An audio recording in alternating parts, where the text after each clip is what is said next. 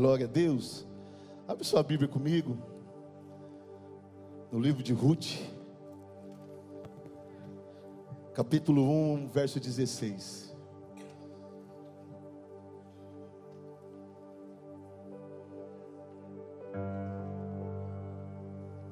Nós te amamos, Jesus, nós te amamos.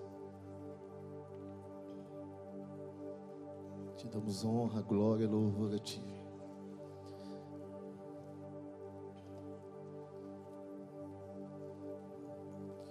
Livro de Ruth, capítulo 1, Ruth, depois de Juízes. É o primeiro livro da Bíblia com nome de mulher. Nós sabemos toda vez que Deus ele menciona o nome de mulher na Bíblia, ele está falando ali de uma igreja. E hoje nós queremos compartilhar a palavra e que o Espírito Santo de Deus nos ajude a compreender aquilo que ele quer falar. Amém? Livro de Ruth, no capítulo 1, no verso 16, disse assim, diz assim: Disse, porém, Ruth: Não me intes, para que te deixe e me obrigue a não seguir-te. Porque aonde quer que fores, eu irei eu, e aonde quer que pousares, ali pousarei eu. O teu povo é o meu povo, o teu Deus é o meu Deus. Onde quer que morreres, morrerei eu, e aí serei sepultada.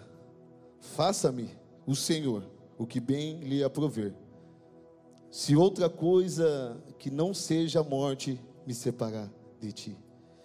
Sim, Senhor, obrigado pela tua palavra, Senhor. Nos conduz por ela, Espírito. Nós levamos cativo a nossa mente, nós levamos cativo ao nosso coração, as nossas intenções, as nossas habilidades. Nós levamos cativo ao teu espírito nessa manhã. Assim eu oro, Senhor, para que o espírito de sabedoria, de entendimento venha sobre nós, venha sobre a tua igreja.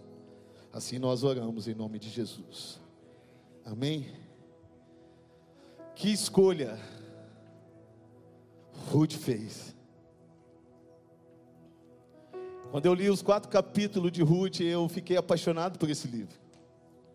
A tendência nossa é esses livros pequenos, Ruth, Esther, a gente às vezes não dá tanta importância, mas como Deus falou comigo através desse livro.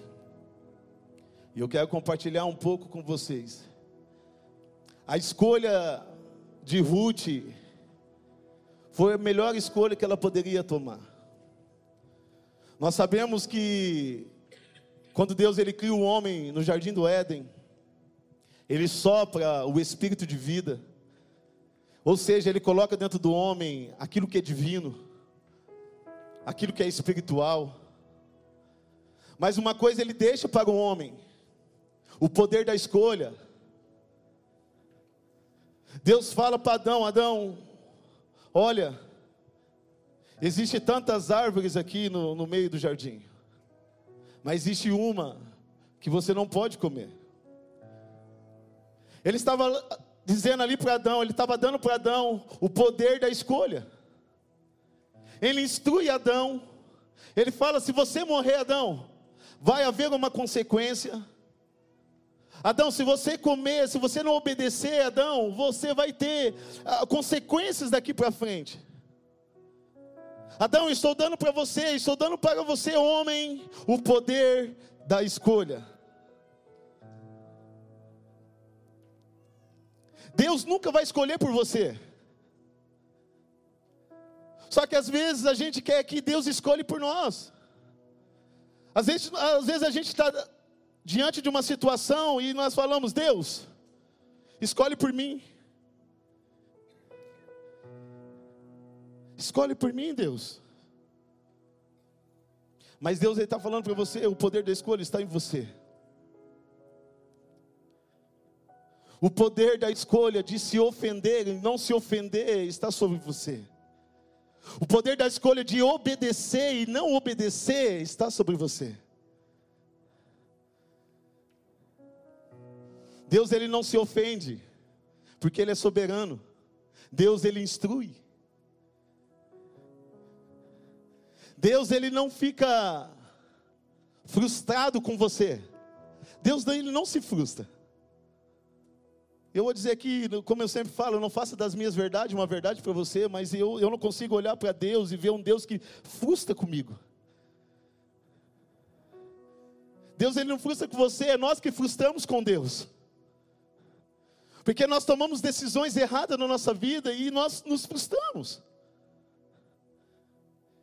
E é um tempo de nós termos responsabilidade das nossas decisões diante de Deus.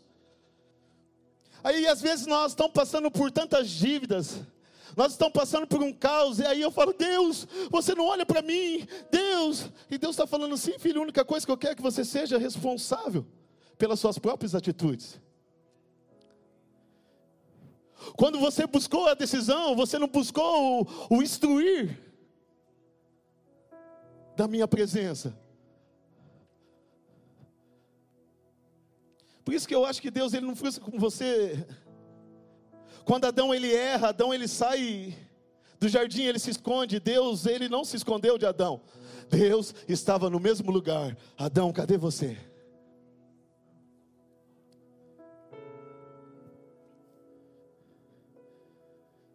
Tem uma coisa que que me irrita. Quando eu ouço dizer assim: Eu não faço para o homem, eu faço para Deus. Isso é uma hipocrisia do nosso coração. Então, por que se você faz para Deus, nós já vamos para Ruth, eu preciso introduzir isso. Por que então, se você faz para Deus, não faz para um homem, a primeira pisada da bola do homem paga com você, você larga tudo. Eu faço para Deus, não faço para o homem. Aí o homem vai lá, pisa no seu calo, eu não vou mais na igreja. O pastor não me, não me cumprimentou, eu não vou mais na igreja. Ei, mas você não faz para Deus.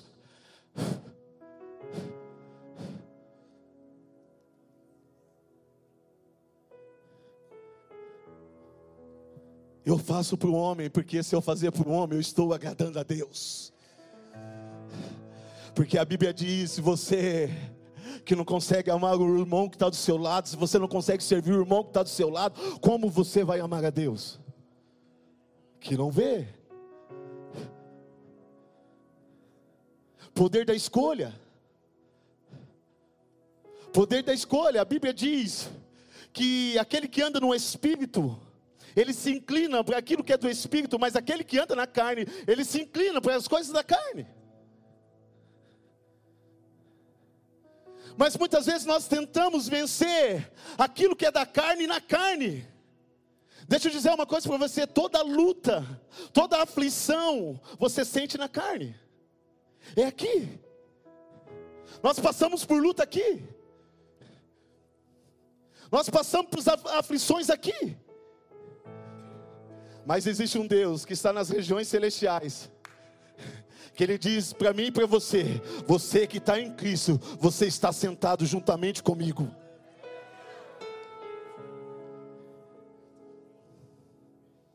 Existem dois caminhos. Deuteronômio capítulo 30. É 30, nós estávamos fazendo um resumo. É 30 ou 31. Creio eu que é no 30. Deus, através de Moisés, Ele está dizendo para o povo de Israel: existem dois caminhos.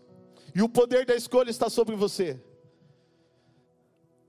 Fala ao meu povo que existe um caminho de morte, perdão, existe um caminho de vida, de bênção, de prosperidade. Mas esse caminho, ele é respaldado pela obediência. Agora existe um caminho chamado desobedi desobediência. E esse caminho tem morte escassez, destruição.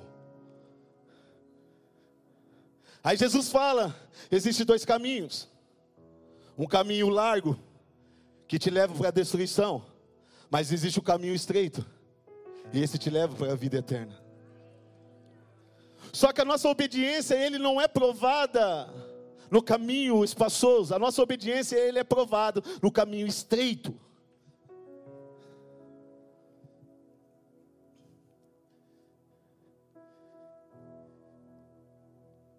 Poder da escolha. Nessa manhã, o Espírito Santo de Deus está dizendo para mim e para você: assuma as suas responsabilidades. Eu não me decepciono com você. Eu estou no mesmo lugar todos os dias, te esperando, te amando.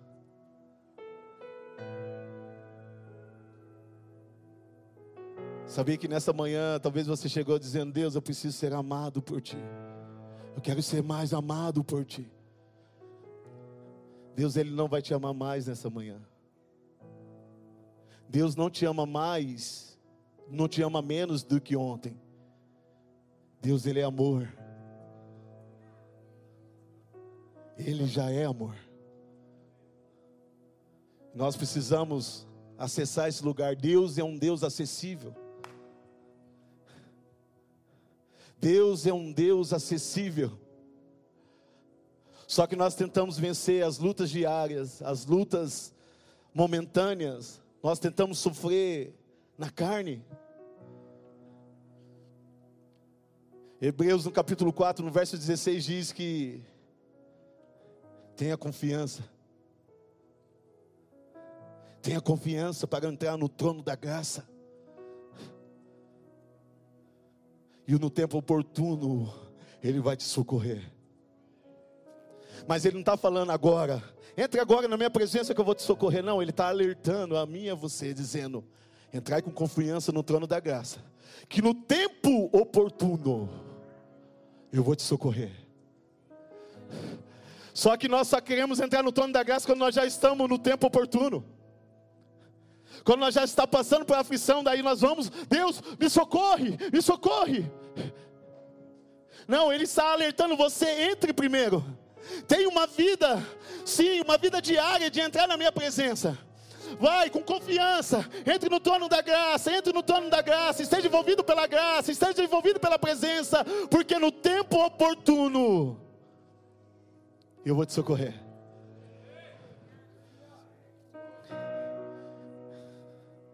Nós já vamos para Ruth, calma aí. Aí nós tentamos vencer as nossas lutas diárias na carne.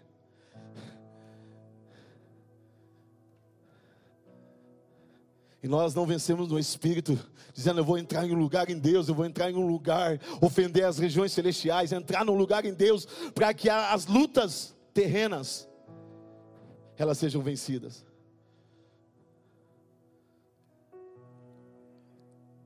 Teve um domingo aqui que eu tive a oportunidade de ministrar e eu disse que você não vai conseguir acessar aquilo que é invisível, se primeiro não crer naquilo que é invisível.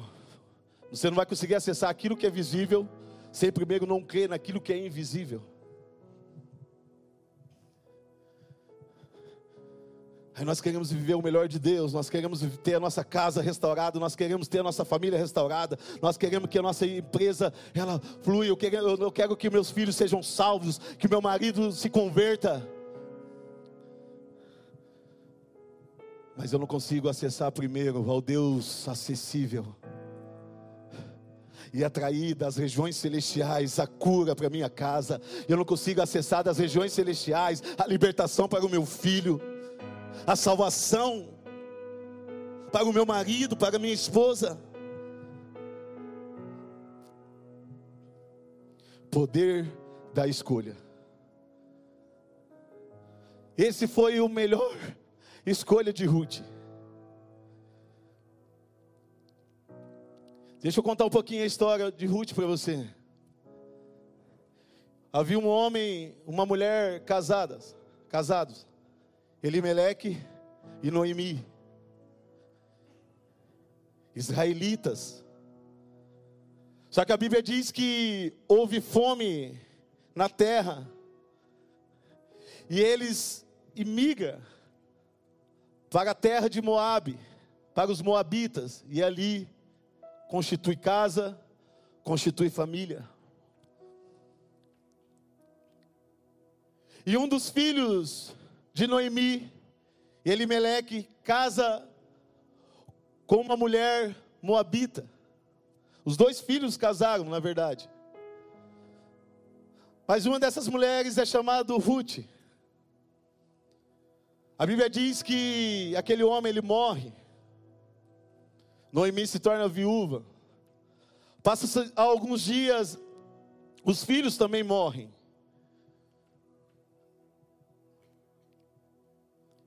E Noemi, ela, ela tem que tomar uma decisão.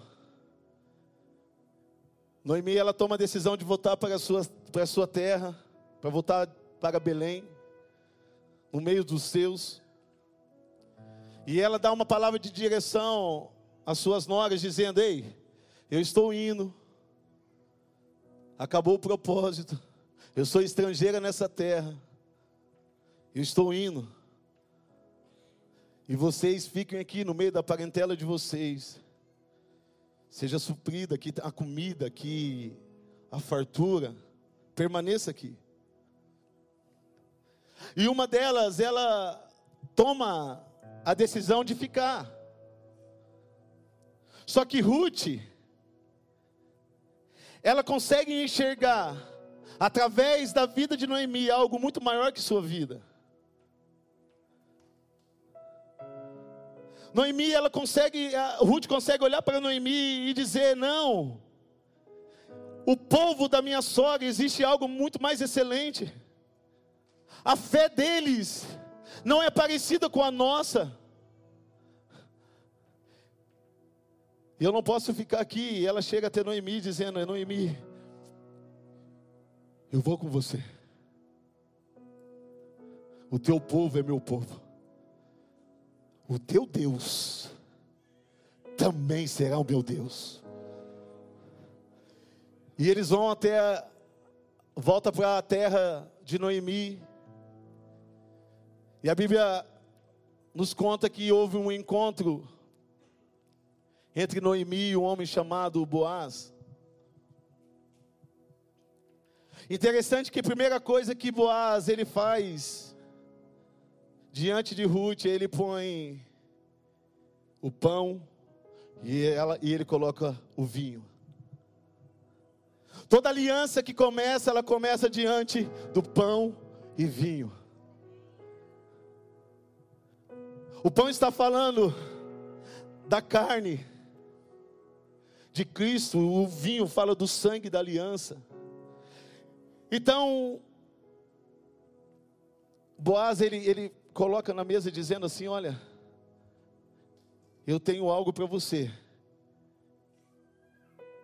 que é o pão e o vinho.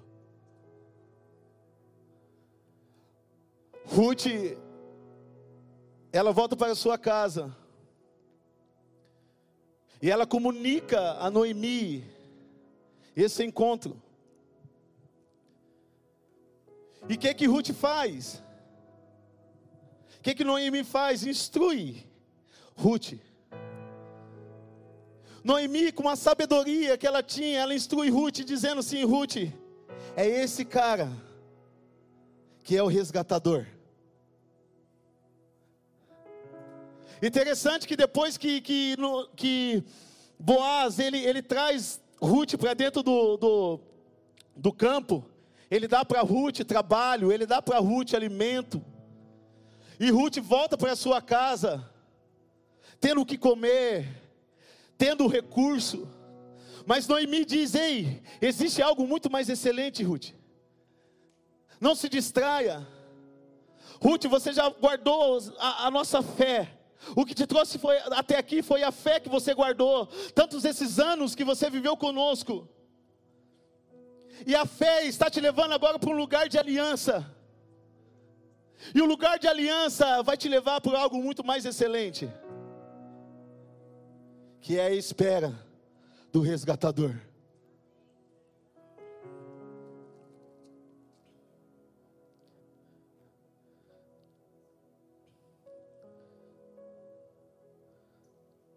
Então, a primeira coisa é que quando Ruth ela vai diante de, de, de Boaz, ela firmou uma aliança através da carne e o sangue, através do pão e vinho. É como eu e você, nós encontramos por meio da carne dele que foi rasgada, que foi entregue na cruz, e pelo meio do teu sangue, nós fomos encontrados. Só que isso não é suficiente.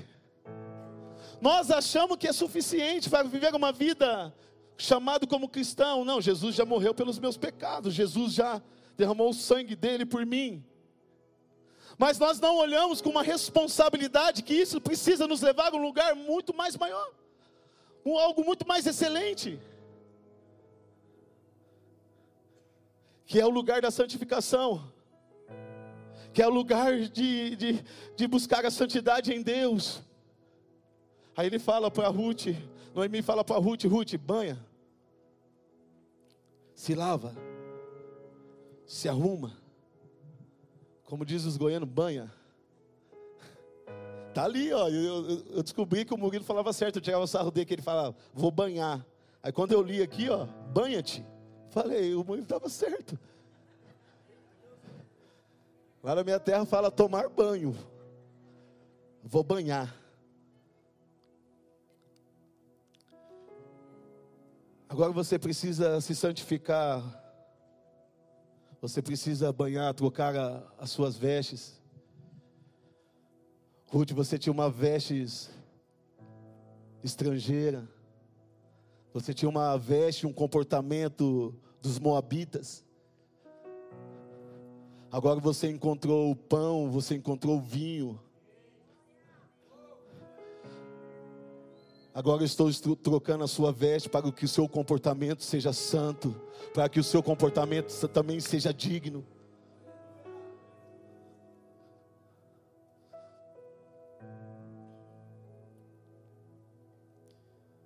E ela vai ter de novo com Boaz. E a Bíblia diz que Boaz mais uma vez promete, faz uma promessa para ela que que o resgatador vai resgatar a casa de Noemi. E mais uma vez Boaz pede a capa, enche de presentes, enche de sustento e fala agora volta para sua casa.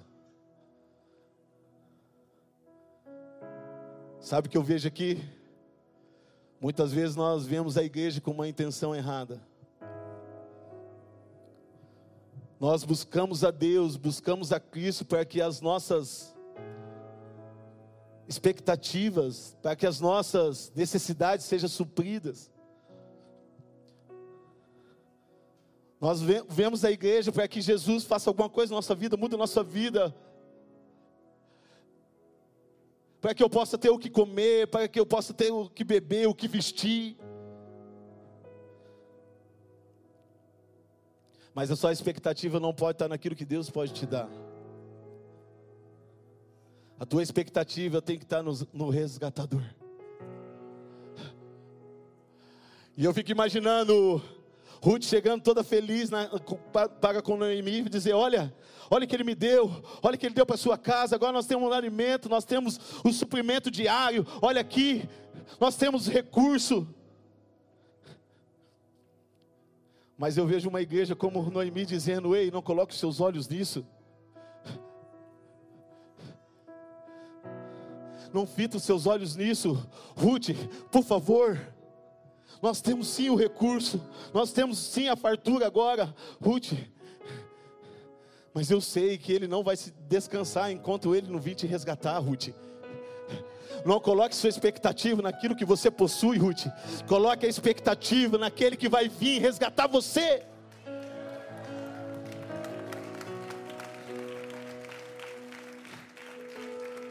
A tua expectativa não tem que estar na cura que Ele vai liberar sobre a sua casa. A tua expectativa não tem que estar naquilo que Ele vai fazer através da sua empresa, o recurso que Ele vai te dar. Não! Isso é consequência daquilo que você busca. Se eu busco a Deus, Ele também vai fazer. O apóstolo Rafael diz que Deus sempre ele faz assim, né? Me dá. Assim. Talvez o que Ele vai te dar por aquilo que você deu não é aquilo, aquilo que você queria, mas eu tenho certeza que, que é aquilo que é necessário. Nem sempre que você vai dar dinheiro, você vai praticar os princípios, dar o dízimo, oferta, e nem sempre ele vai fazer você ser o cara mais rico do mundo. Deus já escolheu alguns para isso. Deus já escolheu alguns. Outros vai continuar praticando princípios, vai continuar dizimando, ofertando. Não por aquilo que ele pode fazer, mas por aquilo que ele já fez. Só que você vai obedecer, e Deus vai falando assim: você está praticando princípios, você dizima, você oferta o dinheiro, não te pega. E eu estou vendo que você está orando pelo seu marido, né? Então eu vou alcançar ele. Você dizima, você primicia e talvez você está enfermo. Alguém, alguém na sua casa está enfermo. Aí você está achando que não, você vai receber na mesma proporção. Não, você não recebe na mesma proporção, você recebe aquilo que é necessário. O que é necessário para mim e para você nessa manhã é que os nossos olhos estejam atentos àquele que é o nosso resgatador. Porque eu digo que a melhor escolha foi a escolha de Ruth. Porque é uma mulher que não era da terra dos, do, de, de Belém, dos israelitas, uma estrangeira, mas por causa da, da resposta dela, por causa da escolha dela, ela foi inclusa no propósito eterno. Ou seja, Ruth, ela praticou algumas coisas na vida dela que levou ela a, a se incluir no propósito, propósito eterno de Deus. Que primeiramente foi guardar a fé. Ela praticou os princípios de honra para com, sua, para com a sua sogra. E depois ela desfrutou de algo muito mais excelente. Ela casa com com Boaz ela gera um filho chamado Obed. E da geração de Obed saiu a geração de Davi. Da geração de Davi veio Cristo, o nosso Senhor, o nosso redentor, aquele que veio para nos resgatar. O Espírito está nos alertando nessa manhã. Guarde a sua fé. Pratique os princípios. E desfrute do propósito eterno. Por isso, nessa manhã, nós temos dois caminhos a trilhar. Nós temos dois caminhos para decidir.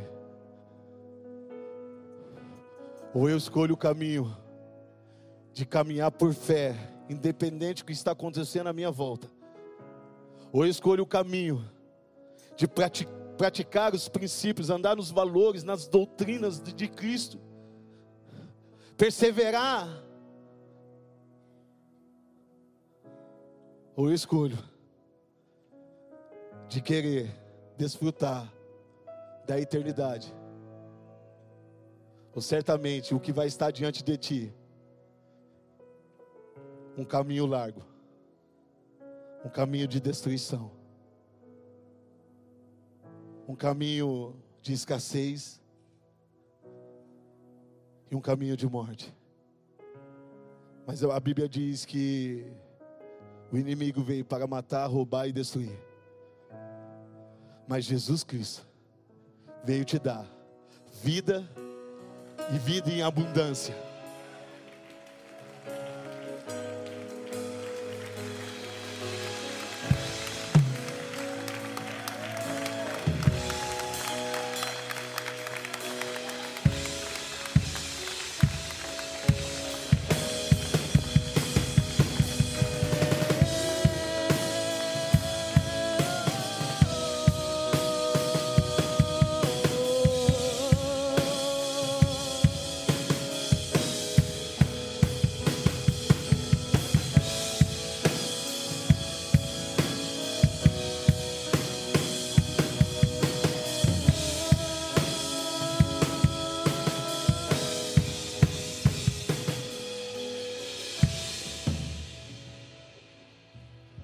Graça de Jesus quer te alcançar nessa manhã.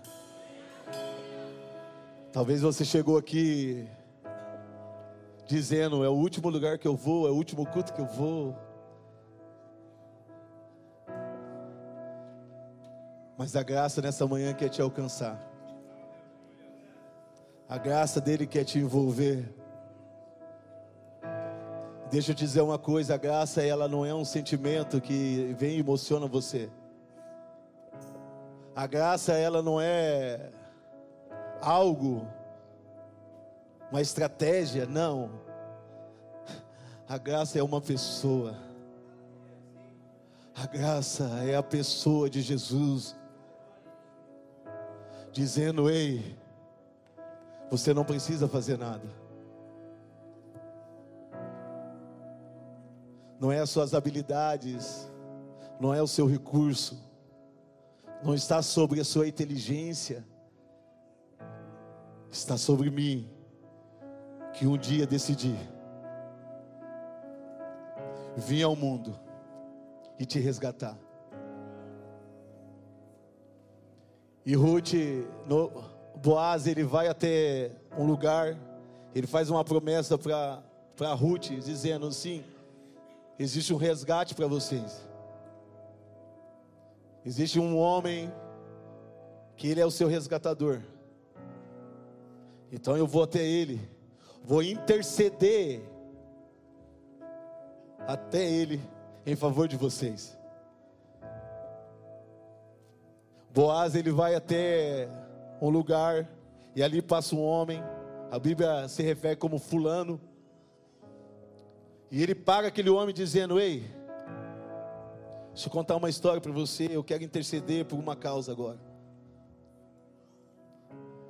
Existe uma família assim, existe uma família assim, uma mulher assim, e você precisa resgatar ela. Um certo momento aquele homem diz: "Sim, beleza, eu vou eu vou resgatar". Só que Boaz coloca algumas condições. E mediante as condições de, de Boaz, aquele homem diz: "Ou oh, não, eu não posso". E aqui eu consigo enxergar o resgate da lei e o resgate da graça. Porque o resgate da lei, ela não foi suficiente para nos para nos salvar. O resgate da lei, ela não foi suficiente, ela é importante sim, e continuar sendo importante. Mas estava dizendo ali: olha, o resgate desse homem não é suficiente. Eu fico imaginando Boaz como Jesus dizendo para o pai: Ó oh, pai, eu vou interceder, vamos interceder aqui. Envia os reis lá, envia os profetas, envia lá, envia a sua lei, para que eles não se percam, para que eles não caiam na maldição, para que eles não caiam na morte. Mas da mesma forma que aquele resgate daquele homem não foi suficiente, a lei também não foi suficiente para nos salvar. Aí, Boaz, na imagem de Cristo, dizendo: Então eu, eu serei o resgatador da casa de Noemi, eu me casarei com Ruth. Deixa eu dizer uma coisa para você: somente a graça ela é suficiente para te alcançar, para te salvar. Ei, não é as suas habilidades, não é a sua inteligência, é pela graça, a graça, a graça, a graça que quer te envolver nessa manhã.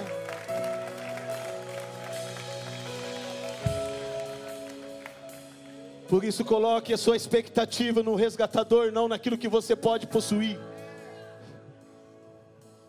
Aleluia, aleluia. O caminho está aberto para você nessa manhã. O Espírito Santo não vai, não vai fazer você orar. O Espírito Santo não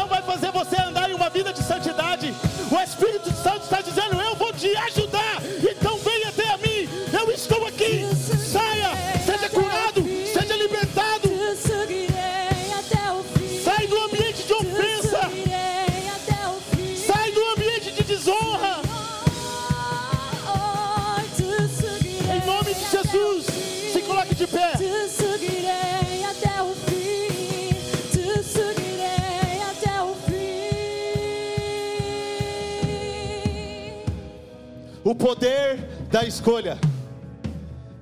Deixa eu dizer uma coisa para você, talvez você ache que já foi curado em algumas áreas. Mas Deus sempre vai colocar você para testar você.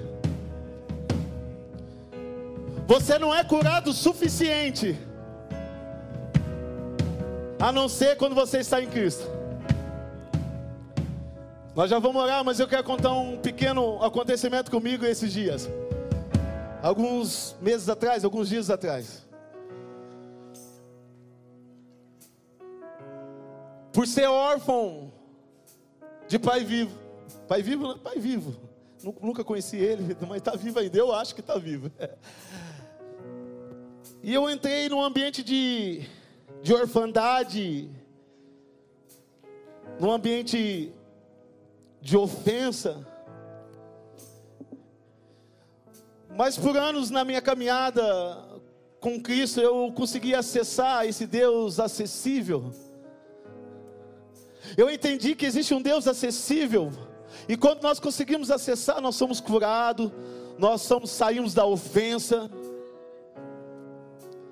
E eu achei, pastor Walter, que eu estava bom o suficiente. Oh, eu sou curado eu não me ofendo mais. Eu não me ofendo mais.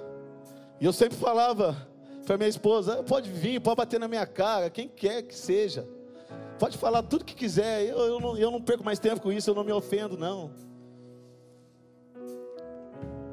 E houve um acontecimento alguns dias atrás e, e eu comecei a ver que o meu sentimento ele estava caindo para um lado da ofensa. Eu falei, mas peraí, o Jesus, eu já não estava curado nisso? Não, eu estava curado, não, não, isso aqui é coisa da minha cabeça, e o ambiente querendo me pegar no lugar da ofensa. Aí eu sentei num dia que na minha oração, falei, Senhor, eu, achei, eu achava que eu estava curado disso, e esse ambiente quer me pegar agora. Ele disse para mim: Você não é bom o suficiente. Porque se você se distrair com seus olhos, esse ambiente vai te pegar de novo. E Deus me fez trazer à minha memória a vida de Davi. Davi ele é perseguido por Saul. Ele derruba gigante e tal, e mata o leão, e de repente ele é perseguido por Saul, e ele persevera, ele consegue, aí ele se torna rei. Eu fico imaginando Davi assim dizendo: Agora eu sou rei. Eu passei tanta coisa. Passei por perseguição e eu venci. Eu passei por desprezo e eu venci. Eu passei por desonra e eu venci. Eu passei por enfermidade, por vale da sombra da morte e eu venci. Agora eu sou rei. Mas para Davi não se distrair Deus permite que ele entre no, no ambiente de novo de perseguição e coloque seu filho para perseguir Davi. Davi foi perseguido pelo seu filho já, quando ele era rei.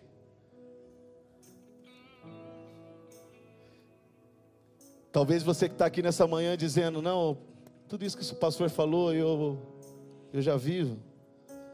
Sou curado, eu não me ofendo. Eu não caio na desonra.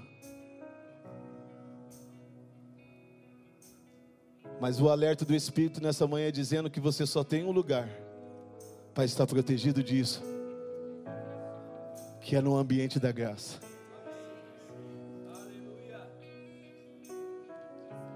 Se você ainda está doente pelas suas ofensas, você não vai ser curado procurando um psicólogo. E não que isso seja errado, nós temos aqui pastor psicólogo.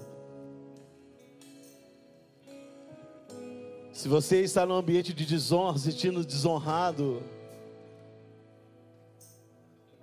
não vai ser pagando pela da mesma forma que você vai ser curado.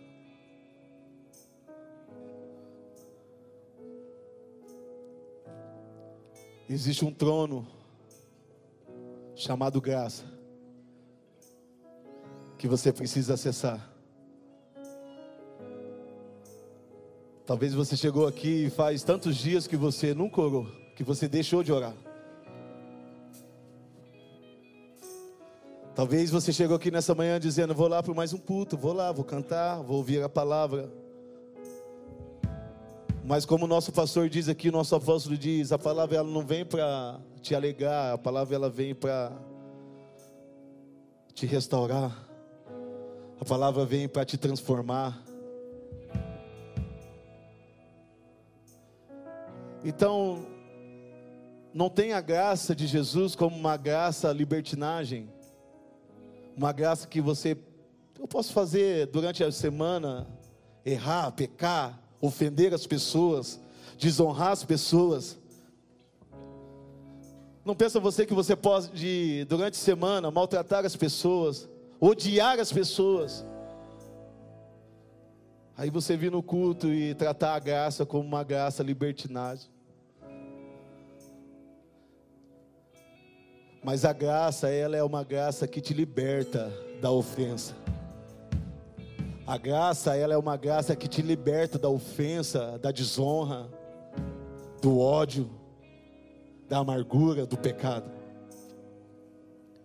Então, se você está envolvido na graça, não significa que amanhã vai ser tudo perfeito para você. Seu patrão vai chegar e vai falar para você: Oi, lindo. Aí você vai dizer: Ah, aí, tá vendo? Que graça é essa? Não. A graça não tem a ver com o seu patrão, a graça tem a ver com você. A graça tem a ver com você quando seu patrão lá no teu trabalho te ofender e você dizer assim: Tá bom.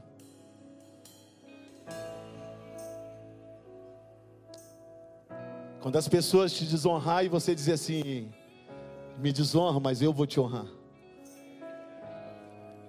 Quando as pessoas te ofender e você dizer assim: Ei, você pode me ofender, mas eu também vou te amar.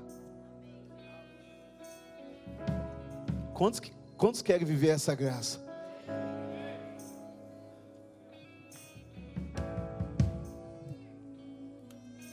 Então você está com o poder da escolha aí agora.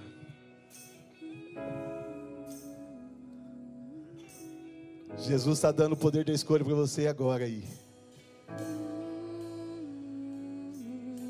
Talvez nessa manhã você chegou com o coração amargurado e você tem que pedir perdão por algumas pessoas.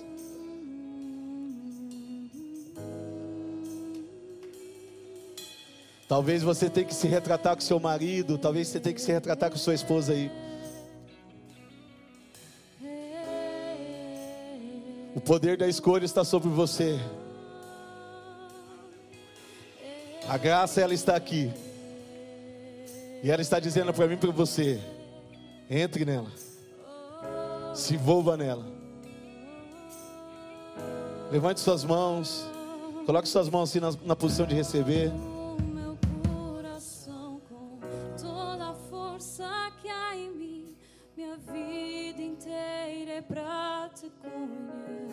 Não espere orar, não. Ele é um Deus acessível, você não precisa passar por mim.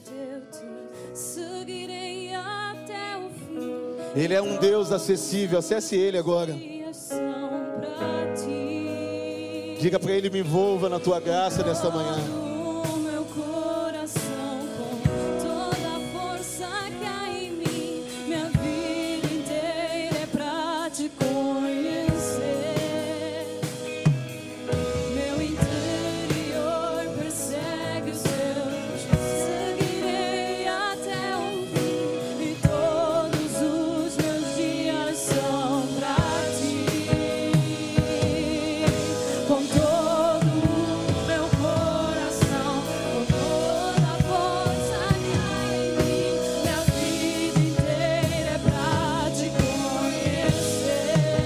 Graça você tem pão, na graça você tem vinho.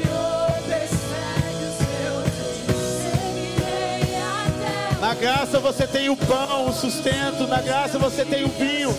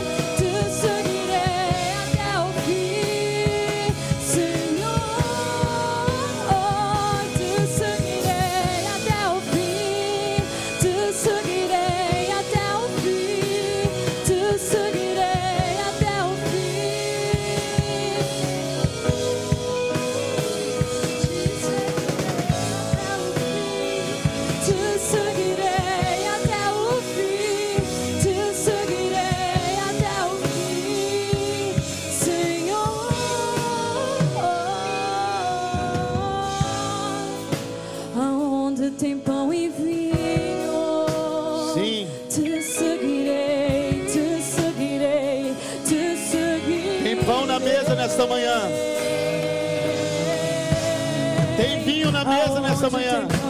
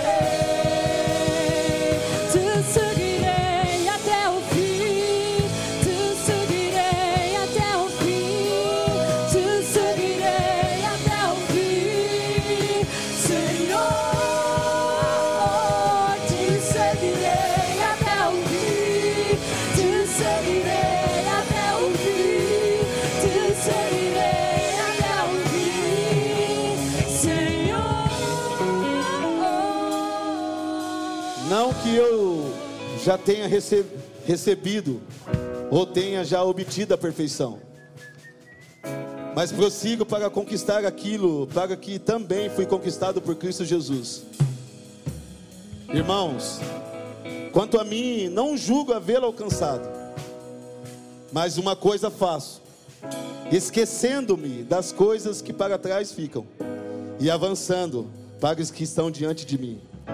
Prossigo para o alvo, para o prêmio da soberana vocação de Deus em Cristo Jesus. Todos, pois, que somos perfeitos, tenhamos esse sentimento. E se porventura pensais de outro modo, também isso Deus vos esclarecerá. Todavia, andemos de acordo com o que já alcançamos. Sim, Pai, nós oramos essa manhã e te agradecemos pela tua palavra. Pai, a nossa oração é para que haja clareza dentro dessa palavra nesta manhã. Para que seus filhos, ó Pai, cada homem, cada mulher, cada jovem aqui, cada família representada aqui, possa colocar os olhos, Senhor, naquilo que é excelente, naquilo que é eterno. Que cada homem, cada casa possa colocar os olhos, Senhor, nesta manhã. Fitar os olhos no resgatador das nossas vidas. Aquele que nos redi- nos redimiu, aqueles que nos liberou a redenção, para que hoje nós possamos estar diante da tua face. Pai, em nome de Jesus, eu oro para que teu Espírito Santo ajude os teus filhos a caminhar não por sentimento, a caminhar não por aquilo que é terreno, mas que cada homem, cada mulher nessa manhã, que cada casa nessa manhã possa andar segundo o teu Espírito, possa andar segundo aquilo que o Senhor já liberou sobre eles, possa andar segundo aquilo que nós já alcançamos, que nós possamos caminhar segundo a tua graça, segundo o teu favor, segundo a tua misericórdia, agora e para sempre. Aleluia. Amém.